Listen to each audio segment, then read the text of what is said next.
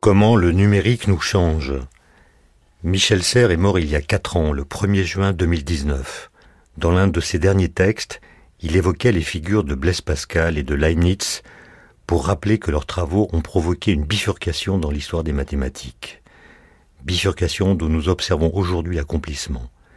Ils ont ouvert, écrit-il, une nouvelle voie qui a façonné un monde, le nôtre, dans lequel la pensée algorithmique l'emporte sur la pensée conceptuelle, pour le meilleur et pour le pire.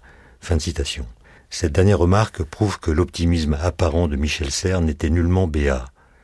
D'abord enthousiasmé par les réseaux sociaux, il avait fini par percevoir qu'il présentait trois grands risques. D'abord celui de diffuser des bobards et des fausses nouvelles. Ensuite celui de noyer les connaissances dans le flux des informations. Enfin celui d'engendrer et d'alimenter un business de la haine. Il avait conscience qu'avec le surgissement de cette lame de fond qu'est le numérique, toute notre organisation allait être changée, jusqu'à la façon de penser, de réfléchir, de distribuer notre attention, d'apprendre, de pratiquer les sciences, de travailler. La suite de l'histoire va donc crucialement dépendre de nous, disait-il, de ce que nous ferons, mais aussi de ce que nous ne ferons pas, ou de ce que nous ne ferons plus. En effet, toutes sortes de questions se posent aujourd'hui, auxquelles nous prenons rarement le temps de répondre. Allons-nous définitivement troquer ce qui nous fait réfléchir contre ce qui nous fait réagir? Et alors que déferlent le big data et l'intelligence artificielle, allons-nous continuer d'honorer la pensée spéculative, de formuler des hypothèses, d'inventer des concepts? La science serait-elle en passe de changer de visage? Se pourrait-il que les algorithmes détrônent nos cerveaux, voire les tordent? Deux livres récemment parus prennent ces questions à bras le corps, ou plutôt à bras le cerveau. Le premier, écrit par Alexei Greenbaum, s'intitule Parole de machine. Aujourd'hui, en effet, les machines nous parlent, nous causent sans cesse en langage naturel, il est devenu manifeste qu'elles influencent nos comportements et participent à l'avènement de ce que l'on pourrait appeler une informatique affective. Mais que devient la parole lorsqu'elle cesse d'être humaine?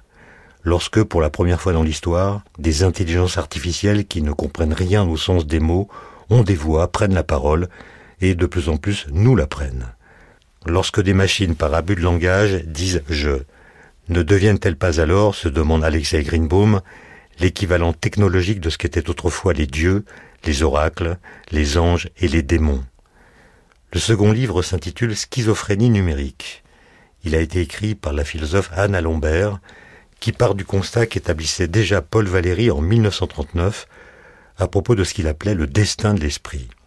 L'exagération de tous les moyens de communication, écrivait-il, soumet les esprits à une agitation et une nervosité généralisée. Fin de citation.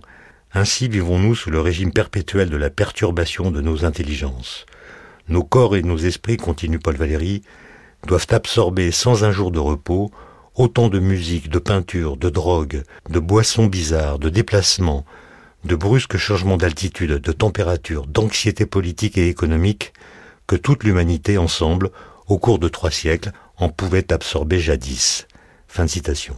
Du fait de l'avènement du numérique, ce constat n'a fait que s'accentuer dans des proportions que Paul Valéry n'avait pas pu imaginer.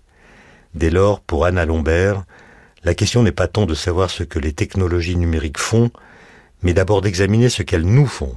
Elle n'est pas de savoir si les machines pourraient un jour devenir vraiment intelligentes, avoir de l'esprit ou acquérir une sorte de conscience, mais d'examiner ce qu'elles changent déjà à nos facultés de pensée, à nos comportements, à notre psychisme, à nos relations aux autres courons-nous vers ce qu'elle appelle l'industrialisation des esprits et l'automatisation de l'altérité? En guise de mesures préventives, peut-être devrions-nous nous offrir régulièrement des cures d'ennui, c'est-à-dire des loisirs non chronométriques, pour parler comme Paul Valéry, car parfois, en effet, l'ennui opère des prodiges dont aucun tumulte n'est capable, et il peut aller jusqu'à se muer en antichambre apaisée de l'imagination, de la réflexion, de l'inspiration. Alors pour conclure, je vous propose que nous méditions, lentement cela va de soi, ces vers du même Paul Valéry. Ces jours qui te semblent vides et perdus pour l'univers ont des racines avides qui travaillent les déserts.